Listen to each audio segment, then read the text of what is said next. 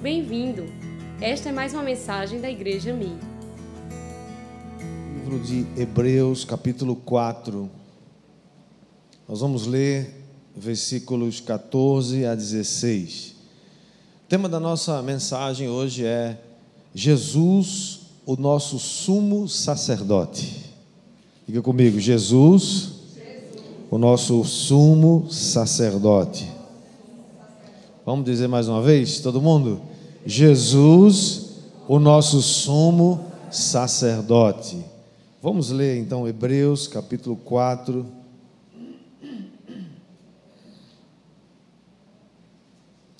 O verso 14 diz assim: Tendo, pois, a Jesus, o Filho de Deus, como grande sumo sacerdote, que penetrou os céus, conservemos firmes a nossa confissão, porque não temos sumo sacerdote que não possa compadecer-se das nossas fraquezas, antes foi ele tentado em todas as coisas, à nossa semelhança, mas sem pecado. Acheguemos-nos, portanto, confiadamente junto ao trono da graça, a fim de recebermos misericórdia e acharmos graça para socorro em ocasião oportuna. Que o Senhor aplique essa palavra no nosso coração. Vamos orar, Pai. Pedimos que o Teu Espírito nos ensine, nos instrua, fale conosco, nos dê revelação na Tua palavra. Que as coisas profundas do Espírito sejam trazidas ao nosso coração nessa hora, Senhor. Enquanto o Senhor cerca esse lugar com teus anjos, com a tua presença, e o Senhor repreende agora toda a resistência espiritual e que os nossos ouvidos estejam antenados, conectados com as ondas do Espírito.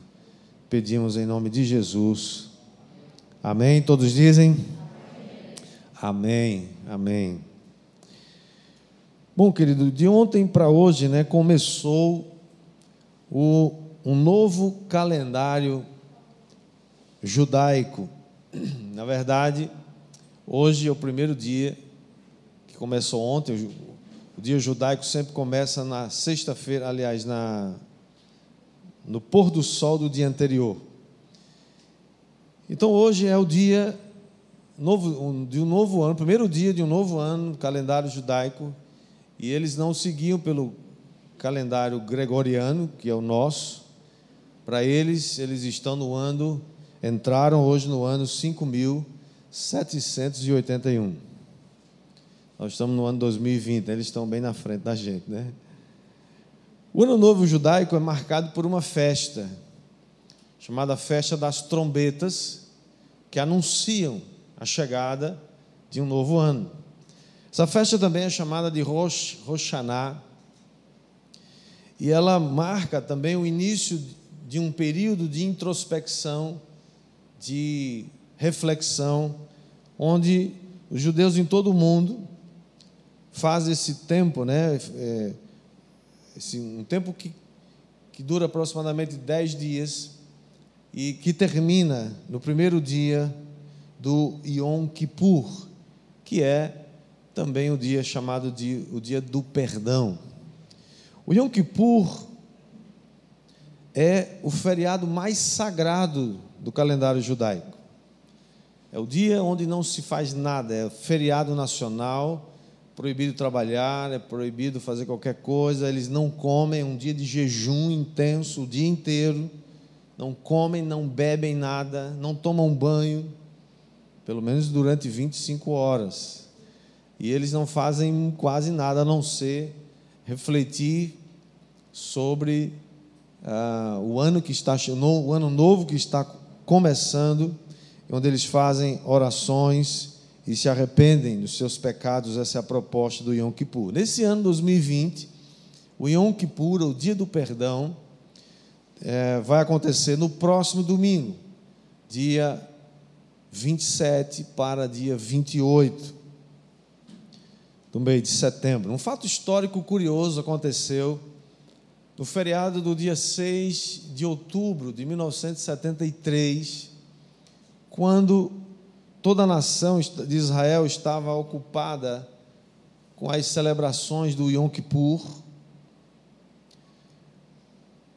Egito e Síria se juntaram para atacar Israel de surpresa. Eles a Síria atacou pelo norte, o Egito atacou pelo sul, e isso provocou inicialmente muitas baixas do lado israelense, que logo depois eles, isso foi revertido. Mas foi curioso porque aconteceu num dia e ficou conhecida também essa guerra, a guerra do Yom Kippur ou a guerra sem perdão, numa alusão feita ao dia do perdão e também pela forma como Israel foi atacado no dia mais sagrado do seu calendário. Essas festas fazem parte do calendário, não só judaico, mas bíblico. Importante lembrar que todas as festas bíblicas instituídas por Deus, elas tinham um caráter, têm um caráter de apontar para o Messias. Todas elas apontam para Jesus. Na Páscoa, por exemplo, o Messias é o cordeiro pascual que tira o pecado do mundo. Na festa de Pentecostes, ele é o poder de Deus, que por meio do Espírito Santo nos capacita a sermos suas testemunhas. Na festa das trombetas, é anunciado que o Messias vai voltar. Na festa do Yom Kippur, ou no dia do perdão, o Messias é exatamente aquele que é o nosso perdão. E na festa dos tabernáculos, o Messias é aquele que habitará conosco para sempre.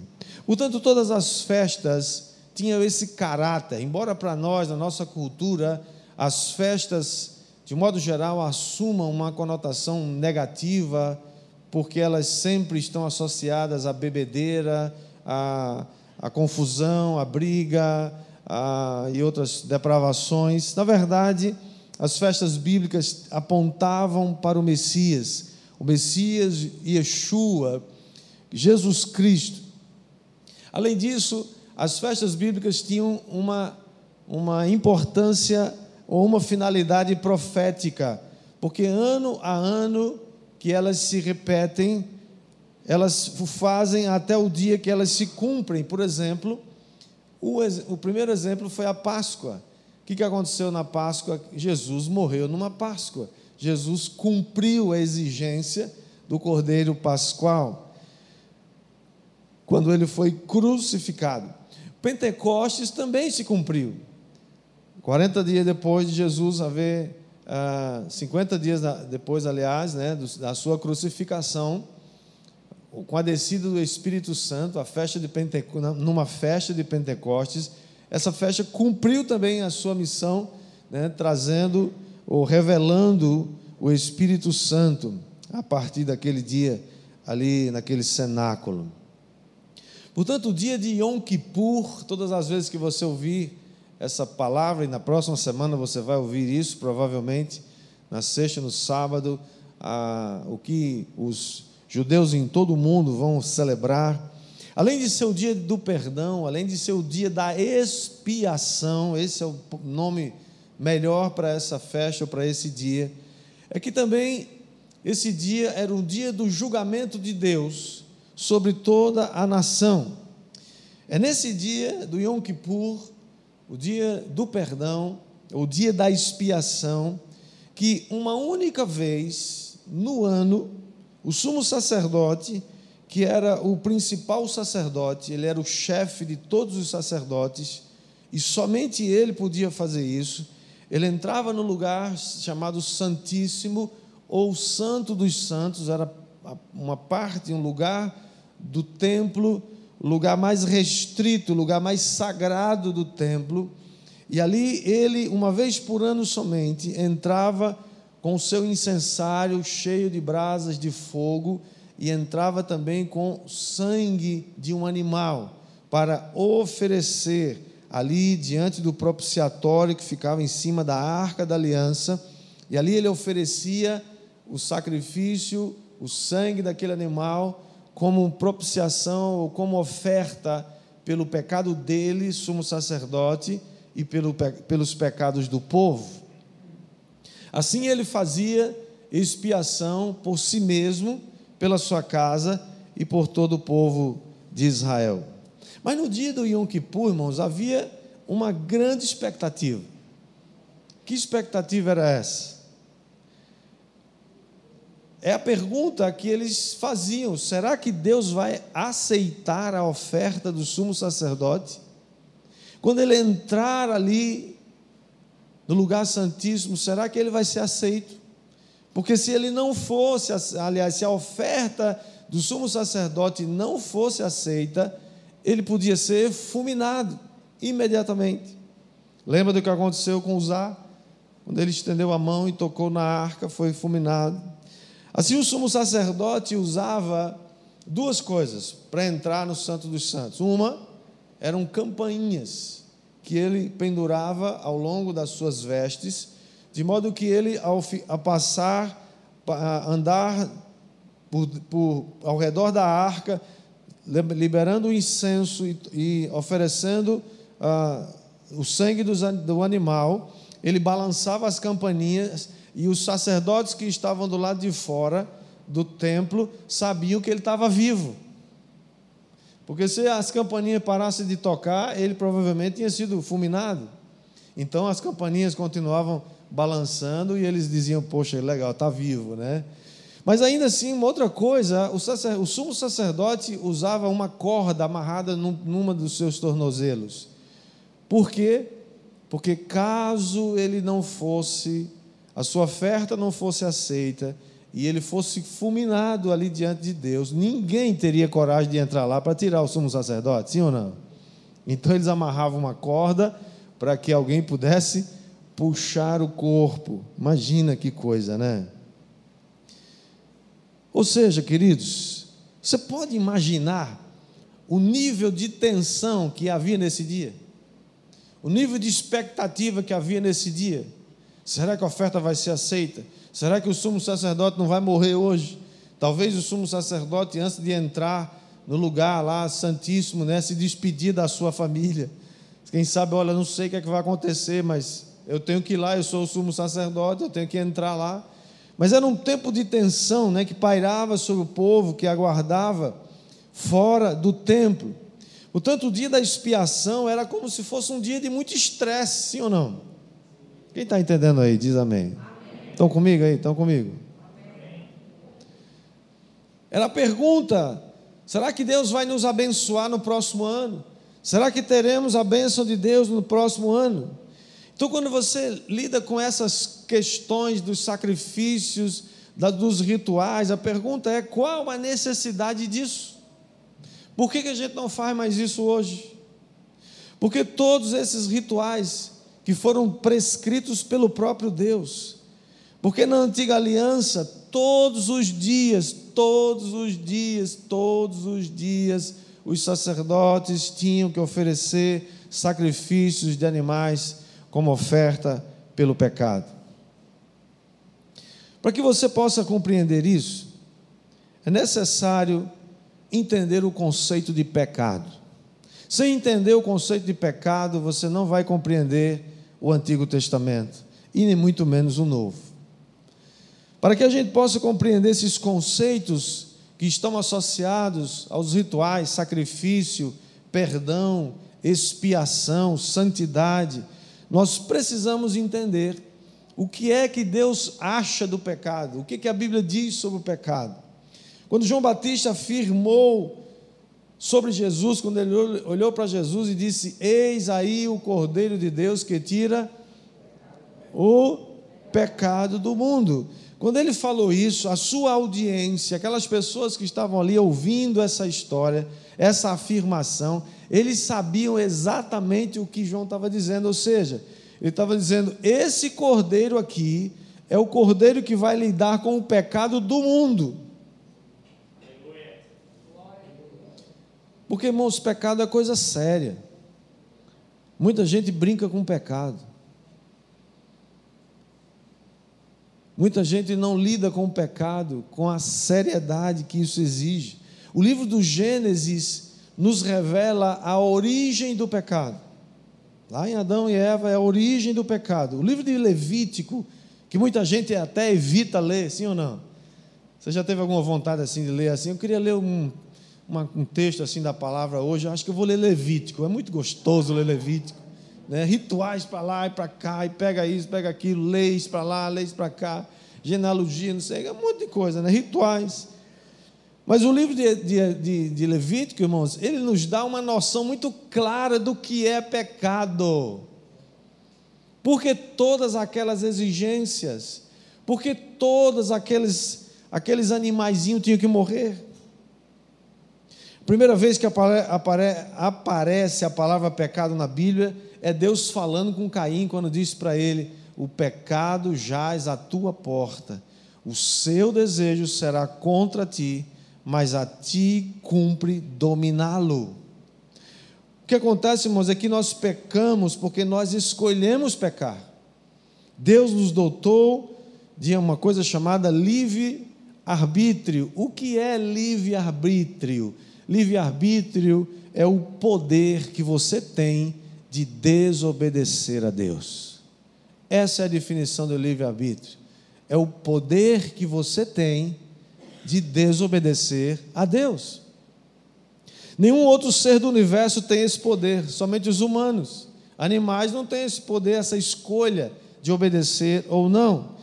E qual é, então, a definição de pecado? Pecar é errar o alvo. Pecar é separação. O pecado separa a gente de Deus. O pecado é sair da rota planejada. É qual portanto, é o remédio para o pecado. Deus, sabendo de antemão que haveria um problema chamado pecado, praticado pelo homem, ele também providenciou um remédio. E qual era o remédio no Antigo Testamento? O remédio era o sacrifício. Por isso que havia necessidade dos sacerdotes. Você hoje é um sacerdote da nova aliança. Amém. Diga amém. Nós não precisamos mais dos sacerdotes da linhagem de Arão, porque agora todos nós fomos feitos sacerdotes. Mas o, o remédio chamado sacrifício é aquilo que nos reaproxima de Deus. Na antiga aliança, o sacrifício aceito era o de um animal sem defeito. Sacrifício, irmãos, a palavra sacrifício na língua hebraica eh, significa aproximar-se achegar-se. Por isso que Tiago 4,8 nos diz: Chegai-vos a Deus e Ele se chegará a vós outros. Aproximar-se, portanto, significa santificar-se. Aproximar-se de Deus é se santificar, é se, é se parecer mais com Ele. Santificar-se significa separar-se do pecado aproximar-se de Deus, porque, irmãos, santidade é separação do mundo. Santidade é você separar-se do mundo, não isolar-se do mundo.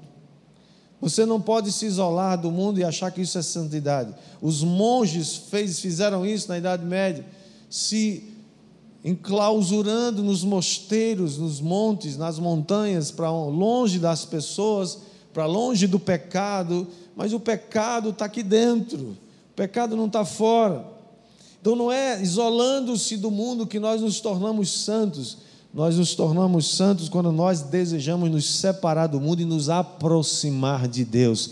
E para nos aproximar de Deus tem que ter um sacrifício, porque nós somos pecadores. Na antiga aliança, qual era o sacrifício? Era o animal.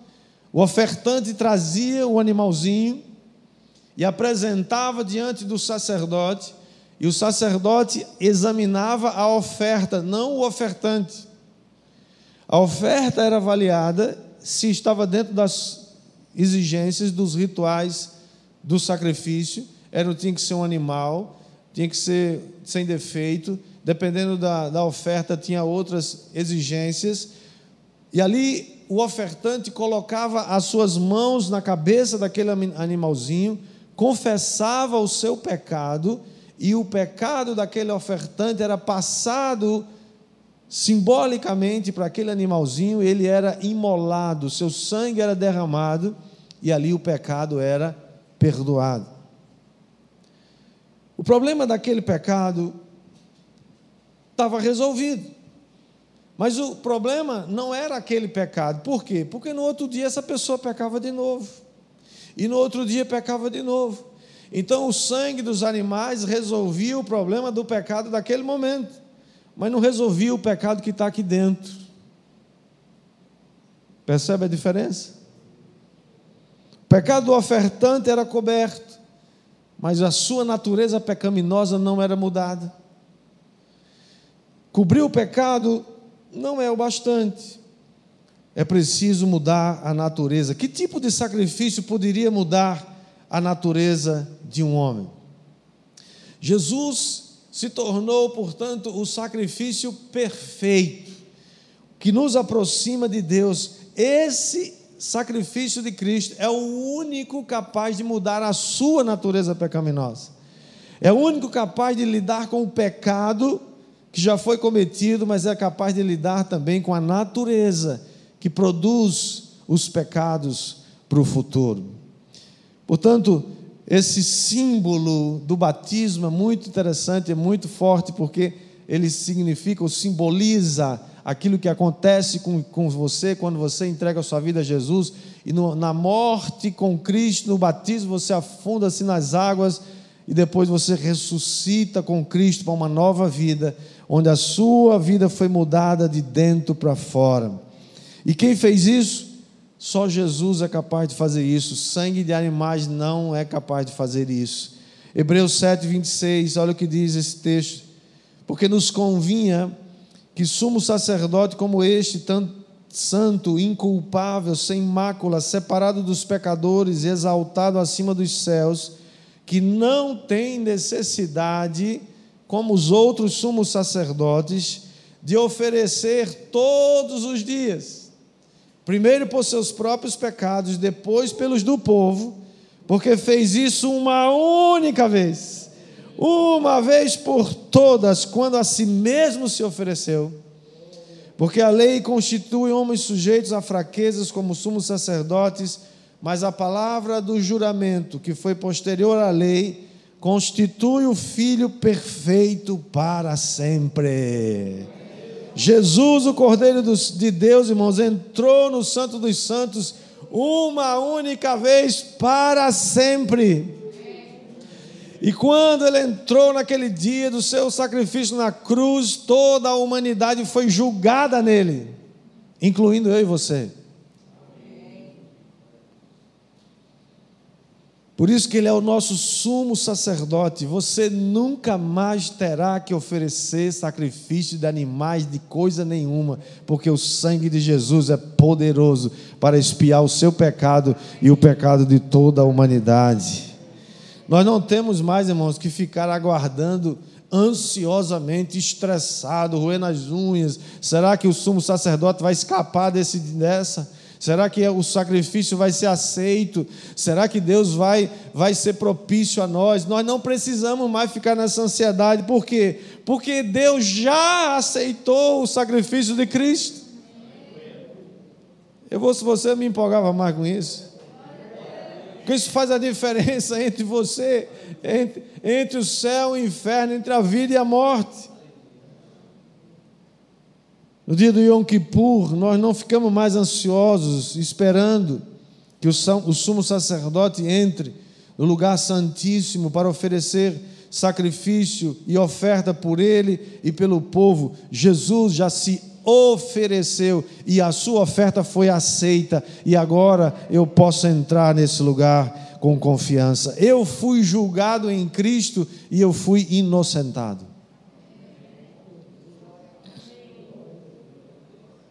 Pelo seu precioso sangue, os meus pecados e os seus pecados foram expiados. Por isso que Romanos, Paulo escrevendo aos Romanos 8:1, ele diz: já nenhuma condenação há para os que estão em Cristo Jesus. Em nós foi gerada uma nova natureza. Em Cristo, em Cristo, eu e você, agora pela força do Espírito Santo, nós podemos não somente lidar com o pecado que já aconteceu, mas nós podemos suplantar o pecado e vencer a escravidão do pecado.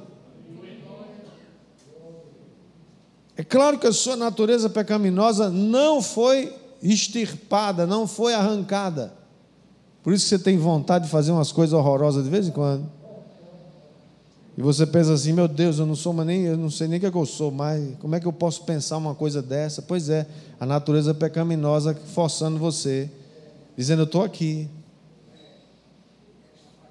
Mas quando Jesus, você entregou sua vida a Cristo, quando o Espírito Santo gerou em você uma nova vida, quando ele gerou em você uma vida nova, significa que agora, pelo Espírito Santo, você tem o poder dado por Ele para vencer a natureza pecaminosa.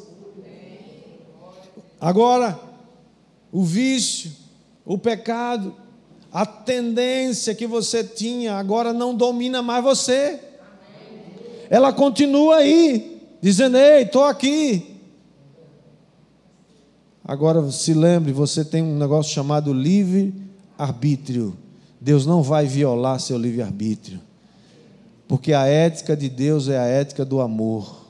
E não existe amor aonde tem impedimento de você ser quem você é e quem você não quer, e que você quer, que Deus que quer que você seja e aquilo que Deus não quer que você seja, porque a escolha é sua.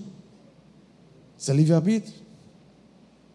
O vício, o pecado não te escraviza mais, porque agora você mudou de dentro para fora, diga amém. amém. Seu pecado não somente foi perdoado, mas agora está sendo tirado e arrancado de dentro de você. É o que não acontecia, irmãos, com o sacrifício do Antigo Testamento. Todo ano era a mesma coisa, todo ano o sumo sacerdote tem que entrar lá uma vez, correr risco de ser morto, entrar mais uma vez com um animalzinho inocente, não tem nada a ver com o seu pecado, tinha que morrer para entregar seu sangue. Agora, Novo Testamento, o sangue de Cristo, o sangue inocente de um justo chamado Jesus, que está vertendo até hoje, declara para principados e potestades: essa conta já foi paga.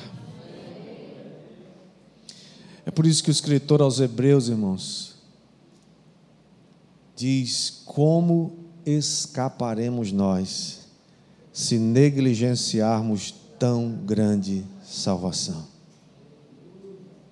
O mesmo Deus que enviou Jesus para morrer no seu lugar, para te salvar da condenação eterna, é o mesmo que vai mandar para um lago que arde com fogo e enxofre todos aqueles que não se renderam a Cristo e o menosprezaram a salvação que há nele.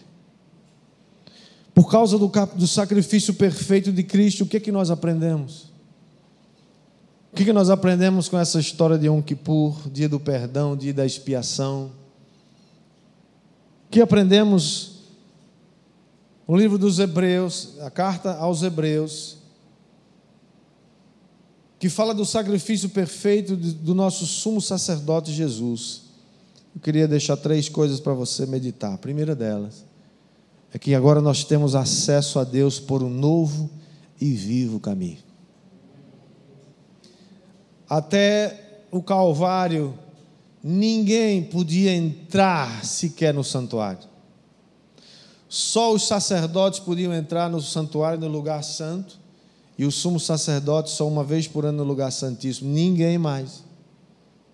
Quando Jesus morreu, no dia que Jesus expirou ali na cruz, dizendo: Tudo está consumado a Bíblia diz que o véu do santuário se rasgou de alto a baixo.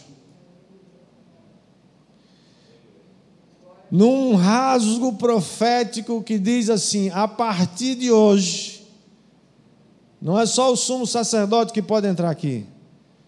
A partir de hoje, Jesus entrou, rasgou o véu e disse: Agora eu entrei, fui aceito por causa da minha, da minha oferta que foi aceita por Deus. Eu vou levar uma multidão comigo para entrar nesse lugar. Você está entrando com ele ou você está pensando assim, ah, acho que eu não sei. Hebreus 10, 19 diz: Portanto, meus irmãos, tendo ousadia para entrar no santuário, pelo sangue de Jesus, pelo novo e vivo caminho que ele nos abriu por meio do véu, isto é, pela sua carne. E tendo um grande sacerdote sobre a casa de Deus, aproximemo-nos com, com um coração sincero, em plena certeza de fé, tendo o coração purificado de má consciência e o corpo lavado, lavado com água pura. Guardemos firme a confissão da esperança, sem vacilar, pois quem fez a promessa é fiel. A palavra usada aqui, irmãos, é ousadia intrepidez, confiança. Não há mais espaço para tímidos. Não há mais espaço no reino de Deus para timidez, para ficar com medo, com receio, se achando indigno. Por quê? Porque você é indigno mesmo, eu sou. Mas Jesus foi na frente e disse: A minha dignidade vai abrir porta para você. É isso que se chama salvação, é isso que Jesus fez.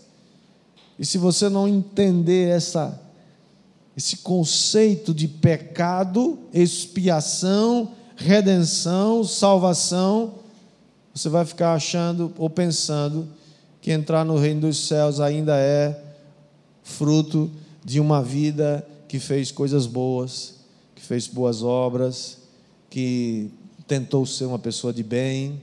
Todas essas coisas são boas e precisam acontecer. No entanto, Nada disso vale para levar você para o céu. Todas as nossas obras são obras mortas, se consideradas para a salvação. Nós fazemos obras boas e queremos sim fazer coisas boas porque nós já fomos salvos, não porque nós queremos ser salvos. Quem está entendendo aí, dá glória a Deus. Segunda coisa, por causa do sacrifício perfeito do nosso sumo sacerdote uma vez por todas, saiba de uma coisa: que viver deliberadamente no pecado, depois de conhecer a verdade, é pisar no Filho de Deus e profanar o sangue da aliança. E muita gente hoje profanando o sangue da aliança e pisando no Filho de Deus. Se você ler Hebreus capítulo 6, você vai ver que ali está dizendo que é impossível resgatar essas pessoas que uma vez experimentaram a graça, o favor e o relacionamento com o Espírito Santo e depois pisaram no Filho de Deus. É impossível trazê-los de volta. Não brinca com isso.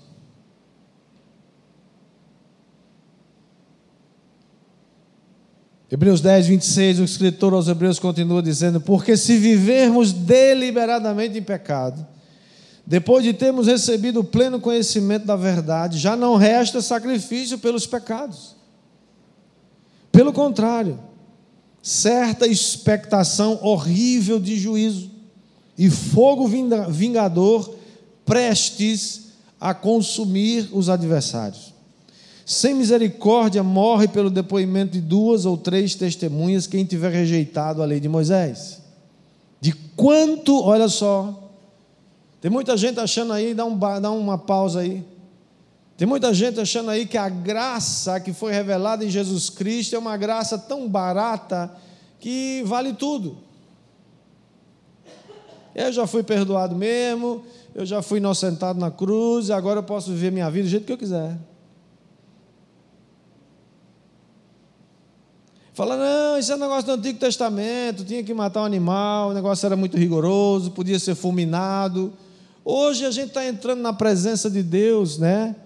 Se é que a gente pode falar isso, porque Deus está em todo lugar.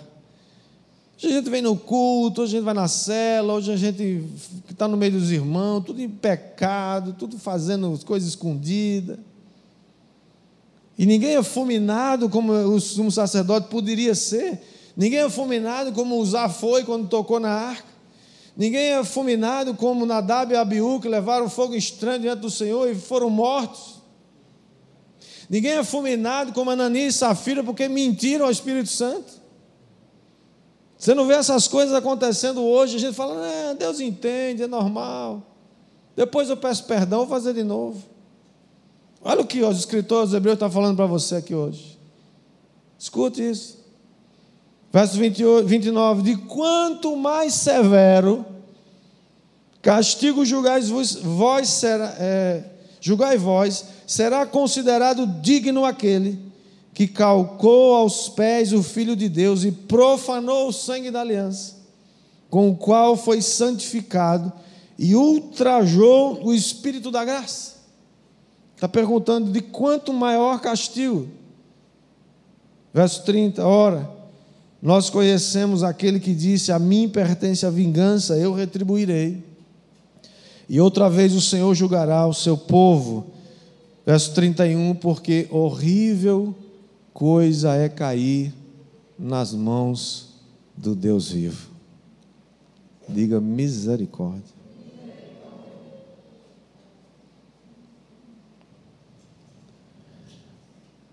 Concluindo, terceira coisa que a gente aprende aqui, eu gostaria de recomendar a você, leia o livro de Hebreus essa semana várias vezes. Esse é um livro fantástico, um dos livros mais extraordinários. A Bíblia toda é extraordinária. Mas o livro de Hebreus enaltece Jesus e o coloca no seu devido lugar. Entroniza Jesus e explica a sua obra. Juntamente com o livro de Romanos, é considerado as pérolas doutrinárias do Novo Testamento. Em terceiro lugar, aprendemos que nós somos chamados a correr a nossa carreira com perseverança. Você sabia que existem desafios no meio da caminhada? Existem acidentes no meio da caminhada, vontade de desistir. Existem chamamentos, vozes, existem pessoas chamando sua atenção para atrapalhar sua vida, sua carreira. Capítulo 12 de Hebreus, olha o que diz: Portanto, também nós, visto que temos a rodear-nos tão grande nuvem de testemunhas. Você sabe quem são essas testemunhas? Não somente pessoas que estão ao nosso redor, mas há uma nuvem de testemunhas espirituais agora mesmo por onde você vai, eles estão observando. Então, essa nuvem de testemunhas nos rodeia e ele diz: desembaraçando-nos de todo o peso e do pecado que tenazmente nos assedia. Corramos com perseverança a carreira que nos está proposta, olhando firmemente para o Autor e Consumador da fé, Jesus, o qual em troca da alegria que lhe estava proposta. Olha aqui, olha aqui. Você quer ser igual a Jesus? Quer ser semelhante a Ele? Somos chamados para sermos semelhantes a Jesus, sim ou não? Olha aqui o que Jesus fez. Ele, em troca da alegria que lhe estava proposta, suportou a cruz, não fazendo caso da ignomínia, né, do, da, da vergonha, e está assentado à destra do trono de Deus. Considerai, pois, atentamente aquele que suportou tamanha oposição dos pecadores contra si mesmo, para que não vos fatigueis desmaiando em vossa alma. Sabe, queridos, Jesus é o centro de todas as coisas. Jesus é o nosso sumo sacerdote. Ele se tornou a própria oferta. E ele entrou naquele lugar, naquele dia, com o seu próprio sangue, oferecendo a Deus um sacrifício que foi aceito para todos sempre. Você nunca mais vai precisar oferecer sangue de animais, mas eu e você nunca deixaremos, enquanto estivermos desse lado da eternidade, nunca deixaremos de necessitar nos arrepender dos nossos pecados e invocar o nome e o sangue e o poder daquele que pode perdoar seu pecado e mais ainda, mais do que isso, ele pode mudar a sua natureza. Ele pode inscrever no seu coração as suas leis os seus mandamentos, de modo que as leis de Deus, os mandamentos dele não são pesados, não ficam penosos demais, meu Deus, esse negócio de ser crente é difícil demais. Já viu gente falar isso? É difícil demais, pastor, não dá não, olha, eu não aguento não. Dou conta não, o negócio é difícil, não pode, não pode, não pode, não pode, não pode, não pode.